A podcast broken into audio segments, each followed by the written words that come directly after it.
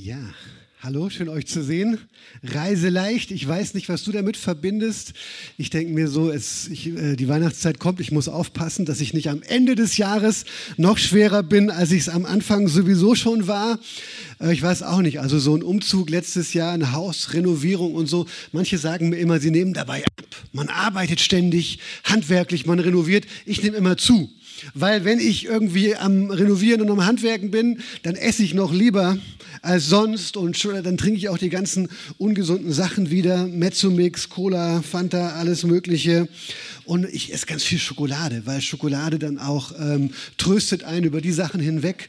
Ähm, die Tapete bei uns im Wohnzimmer, die krumm und schief ist und all diese Dinge, die man dann doch nicht so hinbekommen hat, weil man eben irgendwie ein Heimwerker ist und kein wirklicher Handwerker. Ne? Reise leicht. Heute geht es um Angst. Hast du schon mal Angst gehabt? Ich habe meiner Frau gerade gesagt, na, soll ich dich gleich noch auf die Bühne holen? Willst du auch was sagen zum Thema Angst und so? Ich glaube, jetzt hat sie Angst. Aber wir, wir schauen mal, nein, ähm, was da so kommt. Ich habe so eine Geschichte gefunden, die ich finde, sie, sie, eignet sich sehr, sehr gut, um das zu illustrieren, was Angst mit uns machen kann. Und zwar ist es die Geschichte von Charles Bowles, der nur als Black Bart, nicht Black Bird, sondern Black Bart, bekannt war. Das war ein professioneller Postkutschenräuber, der die Wells Fargo Postkutschenlinie zwischen San Francisco und New York überfallen hat. Und zwar in den Jahren 1875, ja, ist schon ein paar Jahre her, ich gebe es zu, 1875 und 83, aber sonst hätte es auch keine Postkutschen gegeben, weißt du. Selbst die Amerikaner haben das, glaube ich, nicht mehr. Auch wenn ich nicht weiß, ob die alles immer so mitbekommen haben. Ähm, 1875 bis 1883 hat er 29 Postkutschen überfallen. Und ich weiß nicht, wer sich dir so als Postkutschenräuber ähm, in so einem inneren Bild erschließt. Denkst vielleicht an so einen tätowierten, muskelbepackten Glatzkopf, irgendwie noch mit so einem Ohrring oder so, ja. Holzbein oder so eine Hakenhand, ich weiß es nicht. Und der irgendwie nur am Fluchen ist. Aber Charles Bowles alias Black Bart war überhaupt nicht so. Er hat niemals eine Geisel genommen in all den Jahren. Er hat nicht einen einzigen Schuss abgegeben und er hat sogar, und das finde ich noch besser, er hat nicht ein einziges unfreundliches Wort zu seinen Opfern gesagt. Ganz im Gegenteil.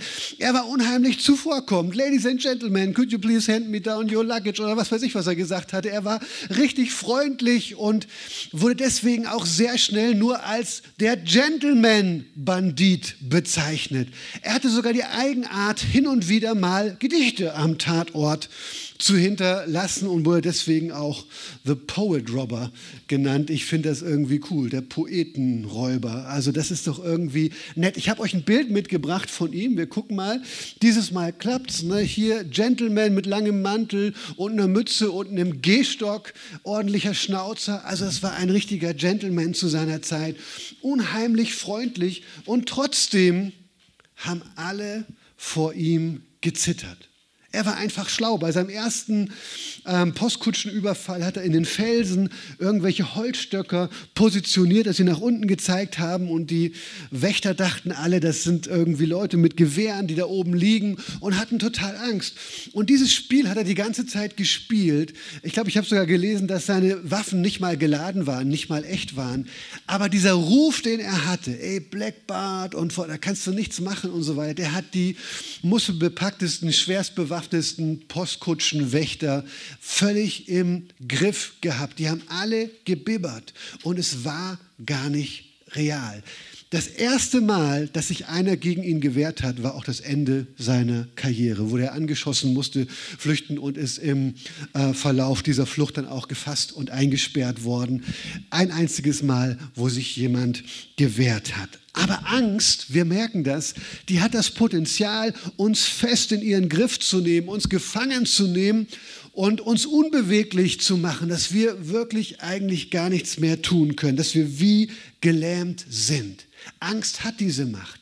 Und Angst ernährt sich irgendwie von verschiedenen Dingen. Angst ernährt sich von der Vergangenheit. Angst ernährt sich von deinen Sorgen über die Zukunft.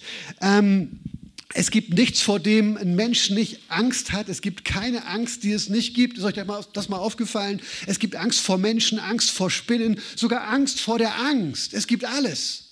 Es gibt alles. Angst ist manchmal rational, dass du sagst, hey, ich weiß doch, wie die Welt läuft. Ich habe Zeitungen gelesen, ich habe auch ein bisschen Erfahrung gesammelt. Es wäre total unlogisch, keine Angst zu haben. Oft kann aber auf der anderen Seite Angst auch sehr irrational sein. Da merkst du, das ist gar nicht die Realität in erster Linie, vor der du dich fürchtest, sondern dein Bild von der Realität und wie du sie dir in den schlimmsten Farben ausmalst, was alles noch passieren könnte, wie es kommen könnte, was sein möchte. Und du denkst dir, oh, ich habe so eine Angst und das ist eigentlich gar nicht real. Und als Christen wissen wir ja, oder Kirche sagt das auch immer, Jesus ist für unsere Schuld gestorben am Kreuz. Das ist eigentlich die große Botschaft des christlichen Glaubens. Aber Schuld schön und gut, damit können wir alle was anfangen wahrscheinlich. Aber was ist mit Angst? Was ist mit Angst? Gibt es dafür auch einen Ausweg? Kann ich die wirklich loswerden? Hat Jesus auch einen Plan für meine Angst, für meine Sorgen, für die Gedanken, die mich nicht loslassen und nicht schlafen lassen? Gibt es da irgendwas? Lass uns mal gemeinsam einen Bibeltext lesen. Markus 14, die Verse 32 bis 42. Jesus und seine Jünger kamen an eine Stelle am Ölberg, die Gethsemane heißt. Dort sagte er zu ihnen, setzt euch hier und wartet, bis ich gebetet habe. Petrus, Jakobus und Johannes jedoch nahm er mit. Von Angst und Grauen gepackt, sagte er zu ihnen, meine Seele ist zu Tode betrübt. Bleibt hier und wacht. Er selbst ging noch ein paar Schritte weiter, warf sich zu Boden und bat Gott, diese Leidenstunde, wenn es möglich wäre, an ihm vorübergehen zu lassen. Aber Vater, sagte er, alles ist dir möglich. Lass diesen bitteren Kelch an mir vorübergehen, aber nicht wie ich will, sondern wie du willst. Als er zu den Jüngern zurückkam, schliefen sie. Da sagte er zu Petrus, Simon, du schläfst? Konntest du nicht einmal eine einzige Stunde mit mir wach bleiben? Wacht und betet, damit ihr nicht in Versuchung geratet. Der Geist ist willig, aber die menschliche Natur ist schwach. Jesus ging wieder weg und betete noch einmal dasselbe. Als er zurückkam, waren sie wieder eingeschlafen. Sie konnten die Augen vor Müdigkeit nicht offen halten und wussten nicht, was sie ihm antworten sollten. Als er das dritte Mal zurückkam, sagte er, wollt ihr noch länger schlafen und euch ausruhen? Es ist soweit. Die Stunde ist gekommen. Jetzt wird der Menschensohn in die Hände der Sünder gegeben. Steht auf und lasst uns gehen. Der, der mich verrät, ist da. Mein erster Gedanke, und ich halte diesen Gedanken für unglaublich wichtig, ist der, du bist nicht allein. Weil die schlechte Nachricht, aber auf der anderen Seite auch die realistische Nachricht ist die, du wirst immer wieder Angst haben in deinem Leben. Du wirst immer wieder in Situationen kommen, die dich überfordern.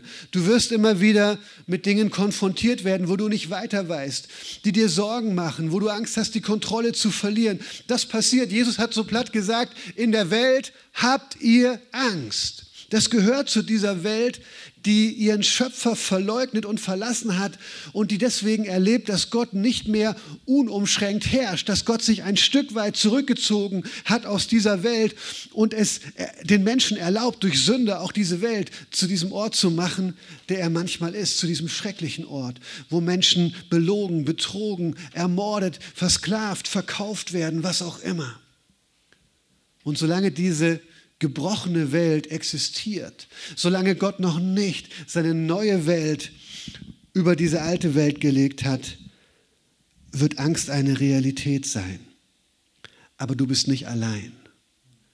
Jesus kennt deine Angst. Jesus versteht deine Angst. Jesus kam sogar in unsere Angst. Ich meine, überleg dir mal, Jesus ist Gott von Ewigkeit her. Am Anfang war das Wort und das Wort war bei Gott und Gott war das Wort. So heißt es über Jesus. Er war von Ewigkeit da und Gott kennt keine Angst. Er kannte von Ewigkeit keine Angst, aber er kommt in diese Welt und damit öffnet er die Tür dafür, Angst zu erleben. Das erste Mal in seiner Existenz von Ewigkeit her. Unser Gott Das müssen wir auch immer wieder Leuten antworten, die uns fragen, wie kann Gott all das zulassen? Unser Gott ist nicht dieser unbeteiligte, unnahbare Gott, der im Himmel sitzt und Popcorn isst und sich mal und sich anguckt, wie die Menschheit die Welt zerlegt, sondern Jesus kam in all das Leid. Er kam in all die Schwachheit der Menschen. Er kam in all die Trauer. Er kam in all die Ausgestoßenheit. Er hat sich dem hingegeben. Er wurde Teil davon. Er wurde angreifbar, verletzbar. Er wurde verletzt, geschlagen, getötet, abgelehnt. Und hier an dieser Stelle, Vers 33, von Angst und Grauen gepackt, sagte er zu ihnen, meine Seele ist zu Tode betrübt, bleibt hier und wacht. Im Lukas-Evangelium, wo diese Geschichte auch beschrieben steht, da heißt es, dass er Blut ge geschwitzt hat. Etwas, was Mediziner sagen, was Menschen wirklich oft kurz vor dem Tod erleben, wenn sie völlig verzweifelt und überfordert sind. Eine so starke körperliche Reaktion, wie sie nur wenige Menschen erleben und erleiden. Indem Jesus Mensch wurde, und das ist ja die Botschaft von Weihnachten, oder? Jesus kommt auf diese Erde als Mensch. Er zieht sich eine Haut an, wie du und ich sie haben. Und indem Jesus ein Mensch wird, liefert er sich der Angst aus. Und wir sehen von Anfang an, wie die Linie von Jesus Leben dahin läuft, oder? Da kommt der Sohn Gottes auf dieser Welt, wird in einer Krippe, in einem Stall geboren. Schon als Kind verfolgt durch König Herodes, schon als Kind ein Flüchtling, der sein Heimatland verlassen muss. Dann, als er seinen Dienst beginnt, abgelehnt von seiner eigenen Heimatstadt, von seiner Familie mindestens zeitweise für geisteskrank gehalten. Sie wollen ihn einfangen, sie wollen ihn da rausholen aus seiner Rolle als Messias. Sie denken sich, ey, wir müssen den vor sich selber schützen. Der dreht komplett durch. An einer Stelle wollen sie ihn steinigen, nicht seine Familie, aber andere. Und dann lebt er sein Leben mit dieser Gewissheit, dass es enden wird mit einem gewaltsamen Tod am Kreuz. Und jetzt in diesem Moment, in dem wir uns hier reingezoomt haben, ist es soweit. Und er ist so wie jeder Mensch völlig überfordert mit dieser Situation, völlig überfordert. Und ich glaube, das macht uns das noch viel lebendiger, wenn wir in Hebräer Kapitel 4 lesen, dass Jesus wirklich ein hoher Priester ist, der uns versteht in all unseren Versuchungen, in all unseren Kämpfen, in all unseren Anfechtungen, weil er sie selber erlebt hat und weil er noch mehr erlebt hat als das, was wir erlebt haben. Diese Angst, die Jesus hatte, die kennen wir gar nicht, denn es war buchstäblich die Angst, dem Zorn Gottes, dem Zorn seines himmlischen Vaters ausgeliefert zu werden. Jesus hatte sicherlich Angst vor dem Tod am Kreuz, aber ich glaube, er hatte noch mehr Angst vor dieser geistlichen Realität, dass er dem Zorn des allmächtigen Gottes über die Sünde, über das Böse in allen Menschen, dass er dem ausgeliefert war, dass er das tragen sollte. Er, der nie mit Sünde in Berührung gekommen war, sollte jetzt getrennt sein von seinem Vater und diesen Zorn erleiden über all das Unrecht, über all den Dreck in dieser Welt. Davor hatte Jesus Angst. Und deswegen darfst du wissen, egal vor was du Angst hast, egal mit welcher Überforderung du zu kämpfen hast, da ist jemand, der dich versteht. Und er ist durch seinen Geist, durch, durch seinen Geist ist Jesus lebt in dir. Der, der im Garten Gethsemane diesen Weg gehen konnte, lebt in dir und er ist mit dir, egal wo du durch musst. Und wir können das so formulieren, wir werden das immer wieder erleben, dass Angst in unserem Leben das erste Wort spricht. Wir kommen in irgendwelche Situationen und ganz reflexartig erleben wir Angst, erleben wir Überforderung. Aber durch Jesus in uns muss Angst nicht das letzte Wort sprechen. Angst spricht oft das erste Wort, aber sie muss nicht das letzte Wort sprechen. Und übrigens sehen wir hier sogar, und da gehe ich zu meinem zweiten Punkt, dass Angst nicht nur negativ ist, sondern hier in dieser Situation treibt gerade die Angst Jesus ins Gebet. Sie treibt ihn eigentlich in die Nähe von seinem himmlischen Vater. Und hier kommt mein zweiter Gedanke, bleib nicht allein. Der erste Gedanke war, du bist nicht allein. Der zweite Gedanke war, bleib nicht allein, weil das auch ein Stück weit eine Entscheidung ist. In Vers 32 haben wir gelesen, wie Jesus zu seinen Jüngern sagt, setzt euch hier hin und wartet, bis ich gebetet habe. Petrus, Jakobus und Johannes jedoch nahm er mit. Das Erste, was Jesus tut, da wo er Angst hat, ist, dass er betet. Ist, dass er betet. Und das finde ich so faszinierend. Du sagst, was, was ändert denn das? Ich glaube aber, das ist genau eins von diesen praktischen Tools, wie wir Angst loslassen können. Denn das ist ja unsere Botschaft. Lass Angst los. Ja, ich will Angst ja loslassen, aber sie lässt mich nicht los. Also was kann ich praktisch tun? Und wir sehen das eine, was Jesus tun konnte, auch in dem Moment, wo er Angst hatte, war, er konnte immer noch beten. Er konnte immer noch sagen, nein, ich lasse der Angst nicht das letzte Wort, sondern ich richte selbst das letzte Wort zu meinem himmlischen Vater. Ich teile meine Angst mit ihm. Ich sage ihm, dass ich Angst habe. Ich sage ihm, dass ich überfordert bin. Ich glaube sogar, dass wir im Gebet Gott sagen dürfen, ich bin wütend über das, was du mir zumutest. Ich komme nicht klar. Mich nervt das, was du mir hier zumutest. Die ganzen Psalmschreiber im Alten Testament tun das ständig. Die regen sich voll auf über alles, was sie so erleben. Und das dürfen wir auch. Und ich glaube, dadurch verliert die Angst schon ein Stück von ihrer Kraft. Corrie Bohm hat gesagt, Mut ist Angst, die gebetet hat. Gebet ist eine absolute Entlastung. Wir haben vor ein paar Wochen in der Ecclesia Braunschweig so den Winter der Anbetung angerufen, äh, ausgerufen und ich praktiziere das seitdem wieder, dass ich sage, ich versuche wirklich jeden Tag mir meine Gitarre zu schnappen und ein, zwei Lieder einfach für Gott zu singen, zu seiner Ehre. Das muss keiner hören, das will glaube ich auch keiner hören, wie ich da so singe und so. Ich bin jetzt nicht gerade Ed Sheeran, ähm, aber aber ich, aber ich kann das zumindest für mich tun, Gott einfach erheben. Und ich merke, wie ich gleichzeitig, während ich singe, sich irgendwie meine Seele erhebt, wieder Licht reinkommt, wieder Freude reinkommt. Soll ich euch sagen, wie ich, wie ich, wie ich als Jugendlicher Gitarre spielen gelernt habe? Äh, das kennen jetzt die Leute von heute nicht. Früher hast du in der Jugendkirche hast du Liedermappen gehabt, okay? Und es waren nicht so Liedermappen, wie man die heute kennt, wo so 20 Lieder drin waren. Unsere Liedermappe hatte damals über 400 Lieder klein gedruckt. Und das waren so Lieder, Martin kennt das bestimmt noch, einige andere vielleicht auch, ein Schiff, das sich Gemeinde nennt, ich glaube sechs, sieben Strophen. Und das waren lange Strophen. Und ich, ich habe so Gitarre gelernt, dass ich, dass ich äh, jeden, eigentlich jeden Tag in der Woche mir meine Gitarre geschnappt habe und dann alle Lieder aus dieser, dieser Liedermappe gespielt habe, die ich kannte und die ich konnte von den Griffen her. Und es hat dann oft zwei Stunden gedauert, aber so wurde man auch besser. Und ich glaube, es hat auch was mit meiner Seele gemacht. Ich bin echt so, ich bin jetzt nicht Lobpreisleiter auf der Bühne, das habe ich auch mal eine Weile gemacht, aber so von meinem Herzen jemand, der es liebt, Gott anzubeten und der auch erlebt hat, dass, dass mir das wirklich Kraft gibt. Das ist was Fantastisches. Und Jesus Wisst ihr, er hat diese Gewohnheit gehabt, seine Seele zu erleichtern bei seinem Vater im Himmel, sich auch immer wieder Ausrichtung zu geben, äh, geben zu lassen für sein Leben. Und im Lukas-Evangelium, wo ich schon gesagt habe, dass diese Geschichte auch beschrieben wird, da heißt es sogar am Anfang, und er ging nach seiner Gewohnheit hinaus an den Ölberg. Jesus hatte sogar einen Ort, an den er sehr, sehr ginge, um, an den er sehr gern ging, um zu beten. Und ich möchte dich echt ermutigen, dass du rausfindest, wie du gut beten kannst. Ja, ich kann gut beten mit der Gitarre in der Hand. Ich kann gut beten, wenn ich Bibel lese. Ich, ich lese die Bibel und dann nehme ich mir alles, was ich darin lese und ich, ich bete es aus. Ich, ich beziehe das auf mein eigenes Leben und ich bete da dann irgendwie rum. Ja, oder, oder ich, ich kann sehr, sehr gut beten, wenn ich rausgehe. Und wenn ich spazieren laufe, find mal raus, wie du gut beten kannst und schaff dir diese Gewohnheit drauf zu beten. Denn Jesus hat nicht erst an dieser, in dieser Herausforderung angefangen, mit seinem Vater im Himmel zu sprechen. Das war etwas, was ihn gekennzeichnet hat und das war das, was sein Leben stark gemacht hat. Das was, war das, was seinen Predigten Power gegeben hat. Das war, glaube ich, auch ein Stück weit das, wo er die Gegenwart seines Vaters, die Gegenwart des Heiligen Geistes auch erlebt hat und dann tun konnte, was er getan hat all die Zeichen, all die Wunder.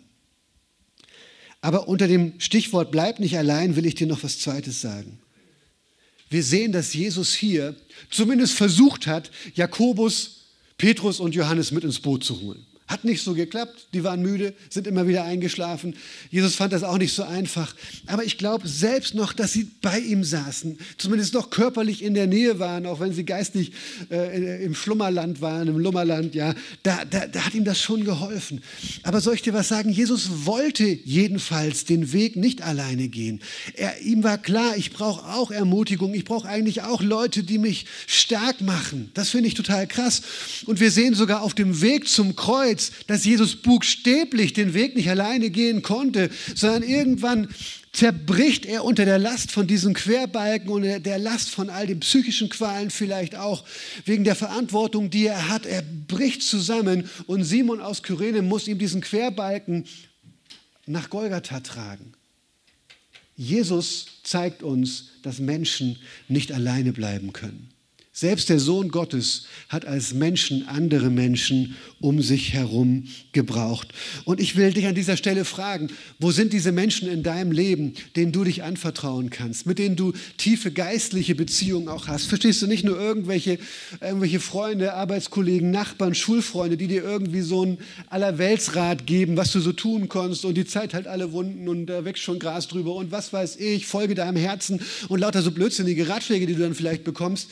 Hey, du brauchst wirklich tiefe geistliche Freundschaften, wo du dich auch öffnen kannst, wo du mal über die Dinge reden kannst, die dich wirklich herausfordern, mit denen du nicht klarkommst. Kleingruppen sind eine tolle Möglichkeit dafür, diese Freundschaften auch aufzubauen, schon in der Zeit, ähm, wo man, wenn, wenn man noch ein, ein Teenie, ein Jugendlicher ist. Das ist absolut wertvoll. Wir haben, das da, wir haben das damals gemacht, so in dieser Phase. Der Ben Grundei, einige kennen den hier, das war, war zuerst mein Freund, bevor meine Schwester ihn sich als Ehemann geschnappt hat. Ähm, und wir hatten das, mein Bruder noch zusammen und er und ich, wir haben uns echt immer wieder getroffen, zusammen gebetet, zusammen über Dinge gesprochen, mit denen wir nicht klargekommen sind. Und wir haben so eine Beziehungsebene bis heute und das ist unglaublich wertvoll. Aber ich will dich auch fragen, bist du so ein Freund für andere? Bist du so ein Freund für andere? Ich habe gerade einen guten Freund, der durch eine extrem schwere Zeit geht, wie ich es keinem Menschen wünsche. Und ich bin so jemand von denen, äh, die da eben mit im Boot sind, die darum wissen. Und er hat von mir das Mandat, du mich immer anrufen, zu welche Zeit, egal wo ich bin, ich gehe immer ran, egal ob freier Tag oder nicht. Ich werde versuchen, für dich da zu sein. Und manchmal sage ich ihm so, ich sage, ey, ich fühle mich so blöd, weil ich das Gefühl habe, ich kann dir gar nicht helfen. Ich habe dir gar nichts zu geben. Ich weiß gar keine Antworten. Ich kann zwar irgendwie beten, ich kann zwar zuhören, aber, aber, aber ändert das irgendwas? Und er sagt, hey Öli, es hilft mir so, dass ich einfach weiß, ich kann dich immer anrufen, ich kann am Telefon heulen, ich kann dir sagen, wo ich wütend bin, wo ich einfach nicht, nicht klarkomme mit dem, was gerade wieder passiert. Es holt mich immer wieder runter. Es hilft mir einfach zu wissen, dass du an der anderen Seite bist von dieser, von dieser Telefonleitung. Und ich bin so dankbar, dass du da bist. Hey, du könntest auch so ein Freund sein für andere. Du könntest auch jemand sein, der einfach da ist. Nicht immer belehrend, nicht immer mit klugen Ratschlägen, nicht wie Hiobs Freunde versuchen zu sagen, ja, daran liegt's und das hast du falsch gemacht und so weiter. Ja, dafür kann es auch natürlich mal Momente geben, wo du merkst, du musst jemand ins Leben sprechen, weil da vielleicht auch Dinge äh, nicht stimmen. Aber bist du einfach jemand, der da ist für andere Menschen? Jesus hat das gebraucht. Die Menschen um dich herum brauchen das auch. Übrigens, selbst du als Mann brauchst das, wo du denkst, ich brauche gar niemanden ich komme klar. Nee, kommst du nicht. Äh, und, und in, in, in so ehrlichen Momenten, in die vielleicht wenige Leute reinschauen äh, können, weißt du das auch. Mein letzter Gedanke. Sei nur mit dem Vater allein. Erstens war, du bist nicht allein. Zweitens war der Gedanke, bleib nicht allein. Und mein dritter Gedanke ist, sei nur mit dem Vater allein. Was meine ich damit? Jesus hat später am Kreuz gerufen, mein Gott, mein Gott, warum hast du mich verlassen? Und ich möchte dir sagen, Jesus hat das am Kreuz gerufen, damit du das niemals rufen musst. Nach Gottes Willen ist Jesus der Einzige, der jemals diese, diese Trennung vom Vater im Himmel erleben und erleiden muss. Jesus hat diese Trennung ausgehalten, getragen, etwas, was er von Ewigkeit nicht kannte. Gott ist dreieinig von Ewigkeit her in einer intensiven Beziehung, ein Wesen teilend, Vater, Sohn und Heiliger Geist. Und jetzt in diesem Moment, wo er die Sünde der ganzen Welt, den Zorn Gottes über all das Böse der Menschen ans Kreuz trägt, da ist er alleine, ist er getrennt, da erlebt er diese absolute Dunkelheit. Aber das heißt auch, dass du sie nicht mehr erleben musst. Und selbst wenn du dich alleine fühlst und selbst wenn du denkst, Gott ist nicht da, darfst du wissen, nein, das musste nur Jesus tragen. Und deswegen darfst du in jeder Situation wissen, dass der Vater im Himmel bei dir sein will. Und ja, klar, Sünde hat immer noch das Potenzial, dich von Gott zu trennen, auch als Christ. Aber du musst ja mit deiner Sünde nicht stehen bleiben. Du darfst es ja immer wieder vor Gott bringen. Du darfst ja immer wieder, immer wieder deine Gerechtigkeit mit seiner Gerechtigkeit tauschen. Du darfst immer wieder wissen, dass der Vater im Himmel dich so anschaut, wie er seinen Sohn anschaut, weil er für dich gestorben ist. Und das ist so stark. Und was ich noch bemerkenswert finde, ist ein zweiter Gedanke, dass Jesus selbst in diesem Moment immer noch den Vater mit Aber anspricht. Er sagt, Aber Vater. Und ich habe in der Pause nochmal mit jemand hier aus der Gemeinde gesprochen, der auch ein paar Mal in Israel war. Und der hat mir auch erzählt, wie er das in, in den Häusern, wo er eingeladen war, von den Kindern und Enkelkindern immer wieder gehört haben, wie sie ihren Vater oder ihren Opa immer wieder Abba genannt haben. Das ist eben diese Anrede von einem Kind, ähm, zu seinem Vater. Und es ist so erstaunlich, die Ausleger sagen, dass ein Jude das niemals gebraucht hätte, um Gott anzusprechen, weil das eine Ehrfurcht hatte man vor Gott. Man hat ja selbst den Gottesnamen gar nicht ausgesprochen, sondern überall da, wo in der Bibel aufgetaucht ist, hat man dafür ein anderes Wort eingesetzt. Das war so eine Ehrfurcht vor dem Namen Gottes und diesen Namen Gottes nicht irgendwie auf eine billige Art und Weise zu benutzen. Aber aber hätte man auf keinen Fall zu Gott gesagt. Aber Jesus sagt, aber, lieber Vater. Und Römer 8 sagt uns, dass wir auch aber, lieber Vater, sagen dürfen. Und ich finde es so spannend, obwohl Jesus zu Tode erschrocken ist, verzweifelt ist, zweifelt er doch nicht daran, dass der Vater immer noch der Vater ist und dass er immer noch der geliebte Sohn des Vaters ist. Und er kann sich ihm sogar überlassen. Er kann ihm die Entscheidung überlassen, was mit seinem Leben passiert. Er sagt, Vater, wenn, wenn es möglich ist, dann hol mich hier raus. Ich weiß, dir ist alles möglich. Also irgendwie ist bei Jesus sogar dieser Gedanke, vielleicht gibt es doch noch einen anderen Weg als das, was wir in der Ewigkeit besprochen haben miteinander, das ich tun werde. Denn jetzt hier im Angesicht von dieser Herausforderung kann ich nicht mehr. Aber Vater, ich will dir, ich will dir sagen, es soll nicht die Bedingung sein, die ich dir mache. Es soll nicht die Bedingung sein, die ich dir mache. Was du willst, soll geschehen. Und er liefert sich ihm aus. Er vertraut seinem Vater im Himmel mehr als seine Angst auf der Erde. Und er legt damit die Grundlage für die Rettung dieser Welt. Jesus wusste im Garten Gethsemane, dass der Vater immer noch bei ihm ist. Und du darfst das wissen, bei allem, was du erlebst. Weißt du, es ist ja auch manchmal so, da geht die Angst nicht gleich weg. Ich habe leider schon das in meinem Leben erfahren, dass ich mit mancher Angst Monate, Jahre gelebt habe. ich habe diese Frage, ist für mich keine theoretische Frage. Gott, wird es wieder anders? Äh, wird es hier eine Lösung geben in dem Bereich? Das ist für mich keine theoretische Frage. Ich habe das erlebt. Ich habe aber auch Gottes Eingreifen und Gottes Wunder erlebt, immer wieder in Situationen, die auswegslos schienen, dass er uns rausgeholt hat, auch als ganze Familie. Wir haben wirklich Rettung Gottes erlebt. Wir haben Heilung erlebt, glaube ich, wie viele andere das nicht erlebt haben. Und deswegen rechne ich auch mit dem immerhin. Aber ich weiß, auch in diesen Situationen, wo ich Gott vielleicht nicht gespürt habe, wo ich verzweifelt war, wo ich Dinge nicht verstanden habe, er war doch bei mir mir. Und das zeigt mir allein der Fakt, dass ich heute noch da bin. Denn es hat nichts damit zu tun, dass ich so viel wegstecken kann, sondern dass der Vater im Himmel mich durchgetragen hat, auch noch durch die dunkelsten Momente meines Lebens. Und damit darfst du auch rechnen, selbst wenn du das Gefühl hast, die Angst lässt dich nicht los. Und du musst niemals an der Liebe Gottes zweifeln. Ich möchte euch noch eine Geschichte erzählen, ähm, von einem kanadischen Sänger, den wir in unserer Gemeinde in Pforzheim öfters zu Gast hatten. Und er hat erzählt, hat auch ein Lied darüber geschrieben, wie eine sehr, sehr gute Freundin von ihm und seiner Frau, wie sie an Krebs erkrankt. Und er braucht ein paar Tage, vielleicht Wochen, bis er sich aufmacht, weil es schon ziemlich im Endstadium war, äh, sie im Krankenhaus zu besuchen.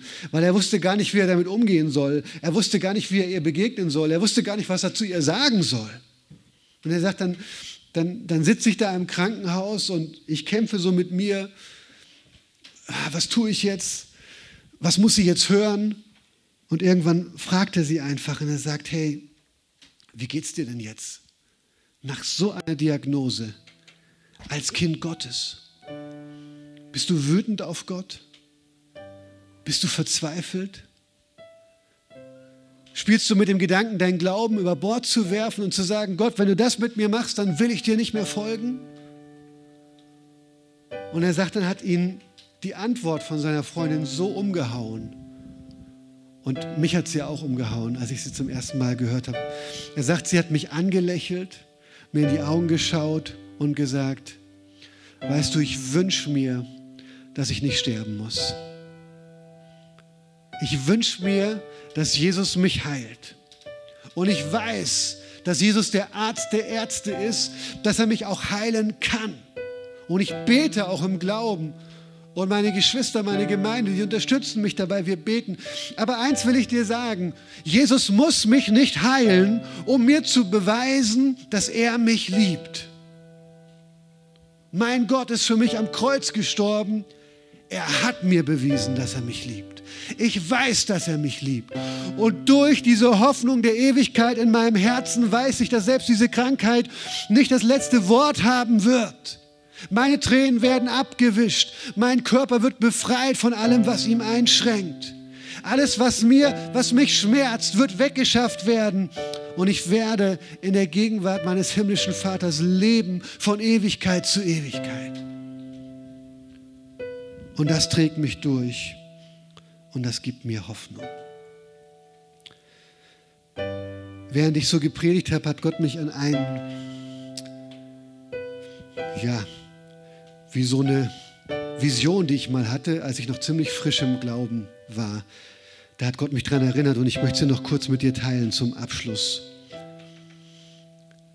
Wir glauben, dass der Heilige Geist da ist. Das ist die Gegenwart Gottes in unserem Leben, in jedem, der glaubt, in jedem, der sich für ihn öffnet. Und wir dürfen erwarten, dass der Heilige Geist auch durch uns redet, prophetisch, sodass anderen Menschen gedient wird an der Situation, wo sie stehen, dass sie eine Antwort von Gott bekommen, dass sie ein Reden Gottes äh, äh, ähm, bekommen, was irgendwie Licht auf, auf ihre Situation bringt, was sie ermutigt, was sie aufbaut, was sie tröstet. Wir dürfen erwarten, dass durch den Heiligen Geist auch Gaben der Heilungen und so weiter da sind, dass wirklich Menschenleben berührt und verändert werden können. Und wir dürfen auch erwarten, dass der Heilige Geist uns so Visionen gibt, wie innere Filme, die vor uns ablaufen, die uns eine Botschaft weitergeben. Und ich erinnere mich noch, da war ich noch jung und ich kannte sowas noch nicht gut. Und da habe ich das erlebt. Ich weiß gar nicht mehr, ob es auch tatsächlich war, als ich so am, am Lobpreis machen war mit meiner Gitarre in der Hand. Aber da war es plötzlich, wie wenn ich weggenommen wäre von dem Ort, an dem ich war. Und wie wenn ich wirklich Teil von diesem Erlebnis wurde vom Garten Gethsemane. Und ich stand in diesem Garten und ich habe Jesus gesehen in seinem Kampf, in seinem Gebetskampf auch, trotzdem diesen Weg zu gehen, trotzdem dem Vater im Himmel treu zu bleiben. Und ich habe gesehen, wie er kämpft und ich habe gesehen, wie er gezittert hat und ich habe gesehen, wie er geschrien hat zum Vater im Himmel. Und irgendwie hat sich in mir was aufgebaut und ich habe zu Jesus gesagt, ich habe hab hab ihn angeschrien, habe gesagt, tu es nicht, tu es doch nicht. Weißt du denn nicht, was sie machen werden? Weißt du nicht, wie viele an diesem Geschenk, was du ihnen machst, vorbeigehen werden? Wie viele Menschen sich nicht für dich interessieren werden? Und wie er dann aus diesem Gebetskampf heraus mich anschaut mit seinen Augen und sagt, aber Öli, ich tue es für dich. Ich tue es für dich.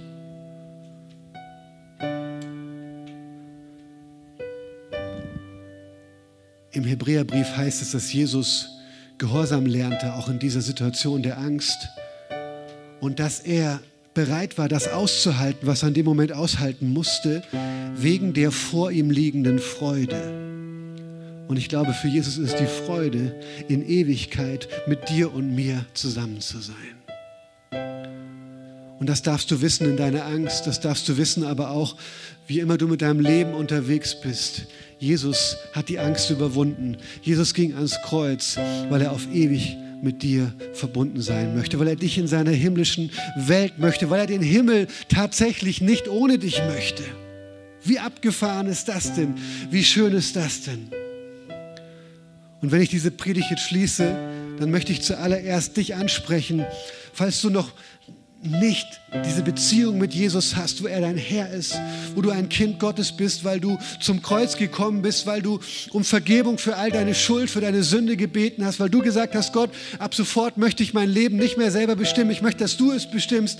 Wenn du diese Entscheidung noch nicht getroffen hast, möchte ich dir sagen, es ist die wichtigste Entscheidung deines Lebens. Es ist das, eine Entscheidung, die das Potenzial in sich birgt, dich so robust zu machen, dass du durch jede Angst dieses, dieser Welt gehen kannst, weil Jesus selbst dann in dir leben wird. Und ich möchte dich so ermutigen, dass du diesen Schritt gehst und jetzt sagst, Jesus, hier bin ich. Ich bringe dir meine Schuld. Ich bringe dir mein altes Leben. Ich bringe dir, Herr, mein, mein Egoismus, dass ich all das, was ich von dir als Schöpfer geschenkt bekommen habe, dass ich es für mich nur haben wollte und so getan habe, wie wenn es dich nicht gibt, wie wenn es keinen König über meinem Leben gibt. Und ich verstehe jetzt, es gibt diesen König. Und es ist ein König, der sich für mich geopfert hat. Jesus, ich will dir mein Leben schenken. Und wenn du diese Entscheidung noch nicht getroffen hast, möchte ich dich ermutigen, dass du sie jetzt triffst. Dass du sie jetzt triffst. Ich habe diese Woche ein Buch über Angst gelesen von einem Wissenschaftler und er sagt, man soll dieser Angst mit einer positiven Zukunftshoffnung begegnen und soll zu der Angst sagen, du bist auch nur zeitgebunden. Du bist nicht ewig. Du gehst vorbei. Egal was ich erlebe, es wird nicht ein Dauerzustand bleiben.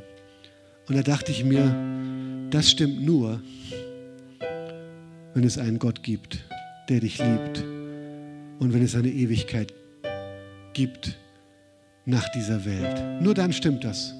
Sonst ist dieser Ratschlag nichts wert. Und wir dürfen wissen, dass es das gibt.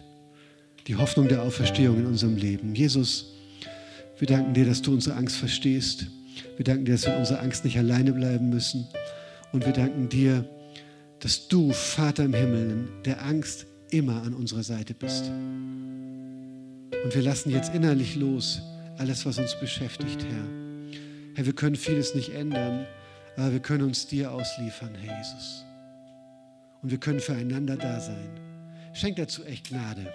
Amen.